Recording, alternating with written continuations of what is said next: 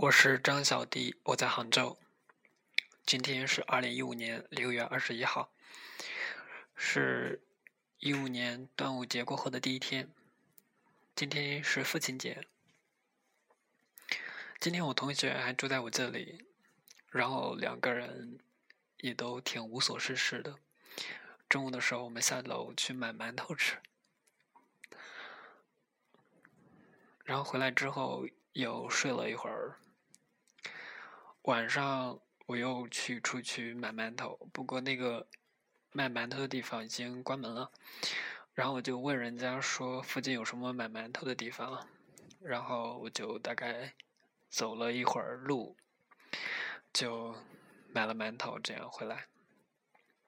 今天杭州还是下雨，还是下雨。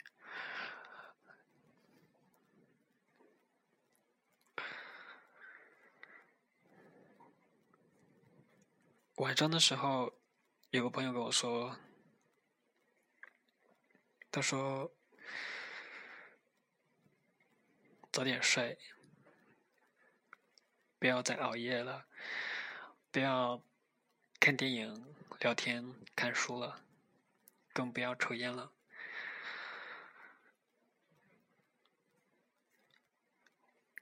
然后更晚上的时候，我同学。录了他的电台，他的电台名字叫一个一个不存在的电台。